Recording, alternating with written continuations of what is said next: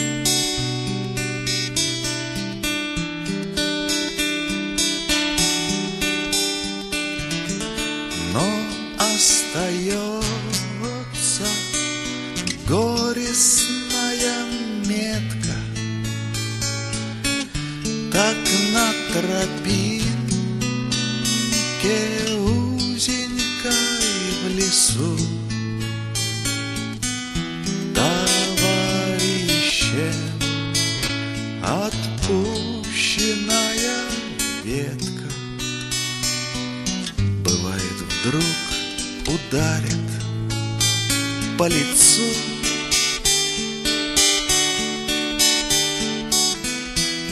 Товарищем отпущенная ветка Бывает вдруг ударит по лицу Ты добрая, конечно.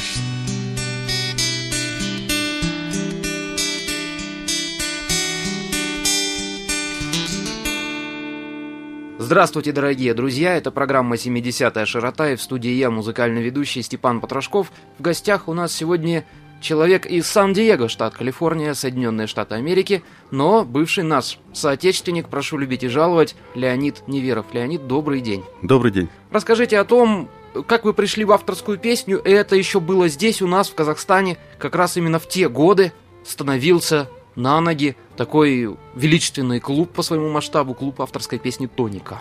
Ну, ничего удивительного нет, что э, я рано начал играть на гитаре, потому что в те времена особых развлечений для молодежи не было, да, компьютеров не было. И мы э, все буквально во дворе играли на гитарах. А, правда, мы не знали, что играть. Вот. И потом, когда я уже пришел э, после армии, э, я вдруг стал ходить на вот эти концерты, которые кем-то организовывались, даже не знал кем, и потом оказалось, что это клуб «Тоник». Вот. И при первой же возможности я познакомился с одним, я уже не помню даже, кто это был. Это сидел оператор, записывал концерт Виктора Баранова. И я с ним познакомился, и он меня пригласил на первую встречу, вот так я там и остался. Что хотелось бы еще узнать, вот эта техника игры на гитаре, которую мы услышим в нашей сегодняшней и последующей передаче, она сразу у вас была такая отточенная или это пришло с годами? Это получилось само собой и не сразу, конечно. Просто я очень много играл, и как-то вот так вот, я даже не знаю, у меня не было особой цели, что ли, что-то новое придумать, что-то свое. Оно, оно создалось само, и я даже рад, что я не похож на других. А с чем была связана ваша профессиональная деятельность здесь? Чем занимались помимо авторской песни? Это вот наоборот авторская песня, как правило, является хобби э, к основной какой-то профессии. Я был юристом. Юристом последнее время, вот уже, будем так говорить, в годы перестройки. А, и ну вот, в общем-то, и все, чем я тут занимался. А что сподвигло на эмиграцию? Как так получилось? Время было такое, время было такое, и казалось, за столько лет впервые появилась возможность вот так просто по собственной инициативе взять и куда-то поехать. И, честно говоря, прожив большую часть жизни при советской власти, мне казалось, что эта возможность временная. И потом мне всегда хотелось посмотреть новые страны. И это нормальное, я думаю, человеческое чувство, оно присутствует у всех. Сейчас это решается с помощью туризма, потому что есть деньги у многих людей. Тогда денег не было. И мы ездили вот таким способом. И потом я попал не в самое худшее место, поэтому задержался. Ну, стран-то вы посмотрели много, а почему осели именно в Штатах? Штаты – многонациональная страна, где полностью, как мне кажется, отсутствует негативное отношение к иммигрантам. Там все иммигранты. То есть э, Америка встретила вас Ну, с не- распростертыми объятиями. Тепло даже, да, А, можно да, сказать? тепло, как она встречает всех иммигрантов, но это не отменяет необходимости трудиться много и довольно тяжело на первом этапе. Кто сказал, что лучше быть вместе? Мне легко одному и пою даже песни каждый раз, когда иду в толпе один. Обсуждать не нужно маршруты, объяснения искать каждой лишней минуте ни к чему. Сегодня я опять один. Создается впечатление, что плыву я по течению, по течению большой людской реки. Берег левый, берег правый, светофоры, переправы, свет зеленый, значит мне пора идти. Если я вдруг стану богатым, я апартамент куплю на углу Джей пятой, а пока я здесь стою, как перст один. Мне не так уж много и надо Лишь пройтись, посмотреть на гуляющих рядом И на тех, кто, как и я, всегда один. Это бровно движение Мне приносит наслаждение.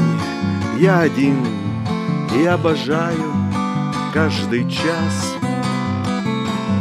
Прав поэт, он это знает. Ничего не исчезает, кроме нас. Увы, ребята, кроме нас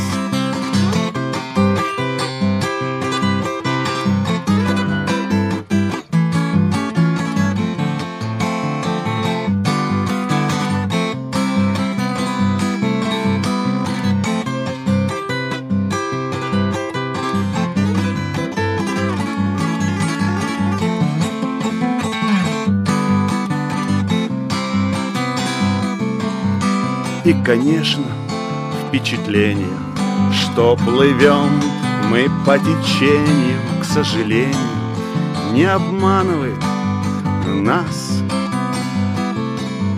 Берег левый, берег правый, светофоры, переправы. Нам пора. Так в добрый час мне легко и знаю отлично, далеко не дурак, даже в теле прилично. И, конечно, буду с кем-то, а пока. Мне легко, дышу я свободно И могу постоять, почитать принародно Что хочу у придорожного ларька. Берег левый, берег правый Светофоры, переправы Я успею. Ну а пока Я один и точно знаю Что никто не помешает Пропустить мне кружку свежего пивка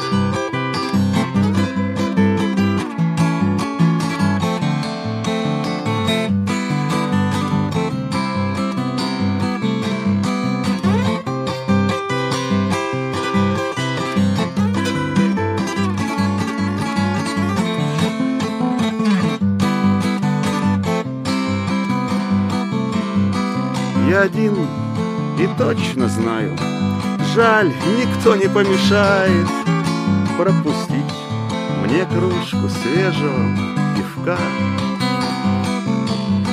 Берег левый, берег правый Светофоры, переправы Я успею Ну а пока я успею.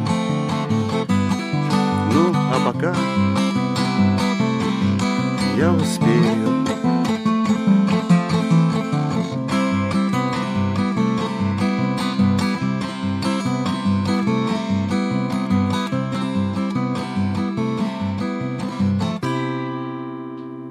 Тут мне вспоминается фраза из песни Вилли Токарева «А почему Нью-Йорк зимой и летом желтый?» Да, А потому что очень много в нем такси. А в них мясистые сидят таксисты, по-русски ботают, кого ты не спроси. Действительно ли, живя, например, на Брайтон-Бич э, в Нью-Йорке, не обязательно знать английский язык, можно все, в принципе, все свои бытовые проблемы какие-то повседневно решать на русском языке, а английский уже просто как необходимость там приходится изучать. И все к этому приходят. абсолютнейшая правда. Можно прожить всю жизнь и не услышать английской речи. Если не покидать Брайтон-Бич. Если не покидать Брайтон-Бич, а, если не включать канал английского телевидения, американского. Что еще сказать? Дело в том, что там жизнь сама окружена, э, как-то так все случилось. Там свои русские доктора, свои русские полицейские, свои русские продавцы. Там все русское. Все вывески на русском, и там просто нет необходимости. Если есть какая-то возможность зарабатывать деньги в русском бизнесе, а, то вполне можно обойтись без английского. А вот такой нюанс, как э, то, что в Америке, например, в Калифорнии, насколько я знаю, есть Санкт-Петербург, город. Там и Москва есть. И Москва не одна, и несколько городов Одесса, и Есть. Львов там есть, в Есть, принципе. да. И что вот это вот действительно связано с той самой волной эмиграции, которая была из тогда еще, может быть, Советского Союза, или даже еще раньше, и что в этих городах действительно все разговаривают на русском языке. Нет, там никто не разговаривает на русском языке, насколько я знаю. А названия, тем не менее, сохранены вот именно такие. Я, честно скажу, э, не знаю историю этих городов и откуда, откуда появились эти названия. Очевидно, русские мигранты при- привезли точно так же, как Йорк стал Нью-Йорком или э, какая-то вот такая связь. Йорк, это же английский город Да. вообще. Вот. То есть, очевидно, у кого-то была такая мысль, и назвали, и названия там больше не меняют. Дождь прошел, намокли крыши Погулять с тобой мы вышли хорошо Бродить вдвоем в саду Только вот не знаю даже Как признаться мне однажды В том, что я давно тебя люблю Хо-хо.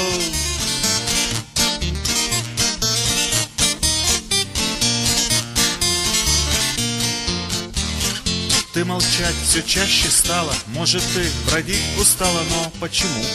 Я не пойму и краснеешь очень часто, может, думая напрасно, что гулять мне лучше одному. Хо-хо.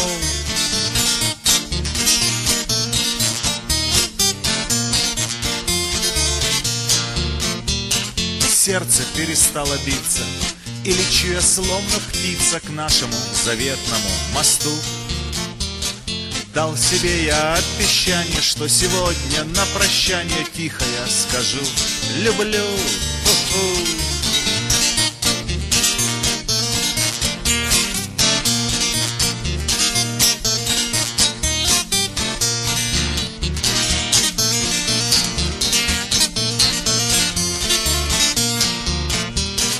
Но пора уже прощаться, как нам хочется обняться, но стоим мы молча на мосту. Как-то резко подвернувшись, рука об руку коснувшись, вместе мы сказали «Лю!»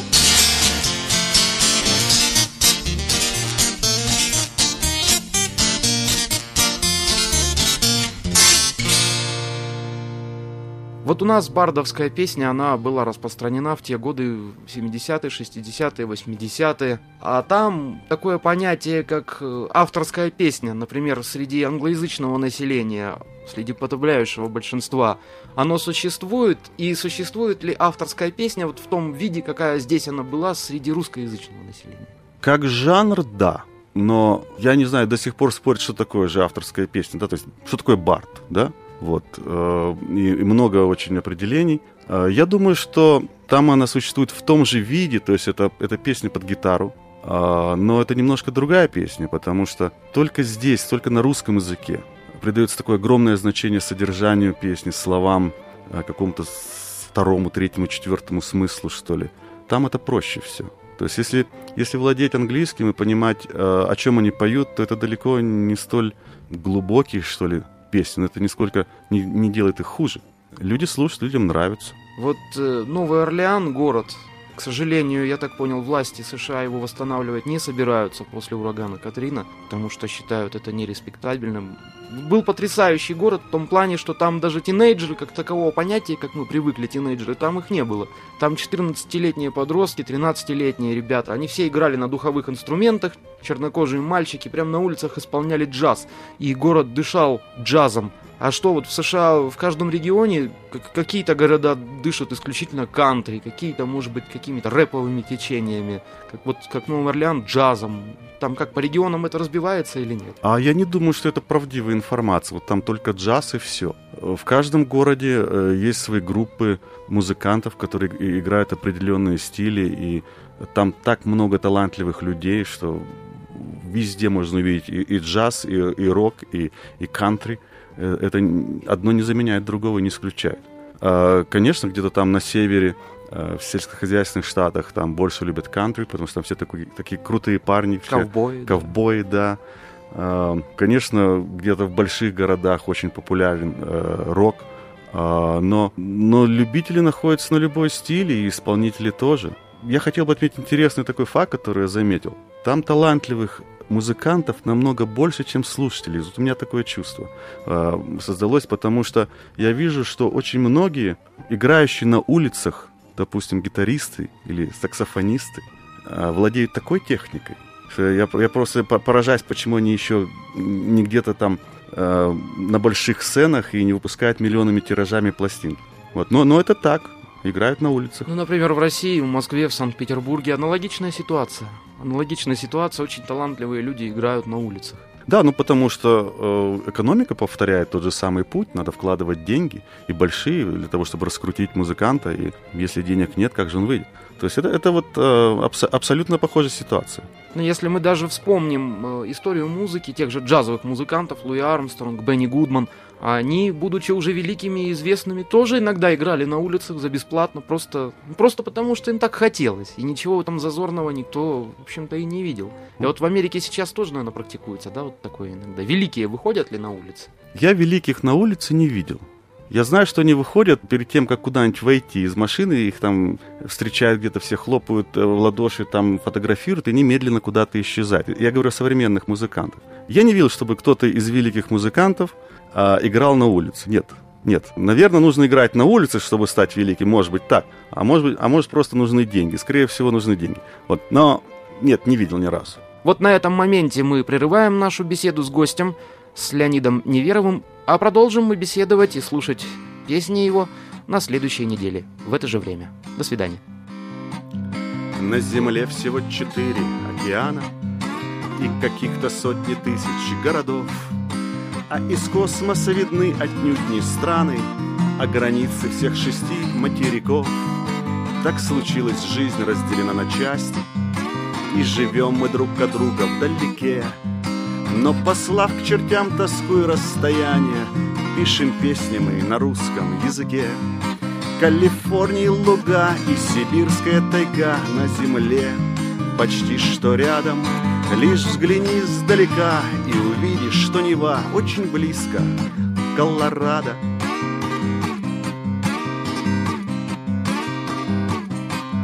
Мне почти в любой стране легко живется, Ведь гитара панацея от всех бед. Вот арабы не играют на гитарах, Потому там, где арабы, жизни нет. Калифорнии луга и сибирская тайга на земле — почти что рядом Лишь взгляни издалека и увидишь, что Нева очень близко. Колорадо. Мы сотрем на картах глупые границы И раскрасим страны все в единый цвет. Грея душу, песня наша будет литься Без границ, как будто солнечный рассвет. Калифорнии луга и сибирская тайга на земле. Почти что рядом Лишь взгляни издалека, видно, что Москва-река очень близко, Колорадо —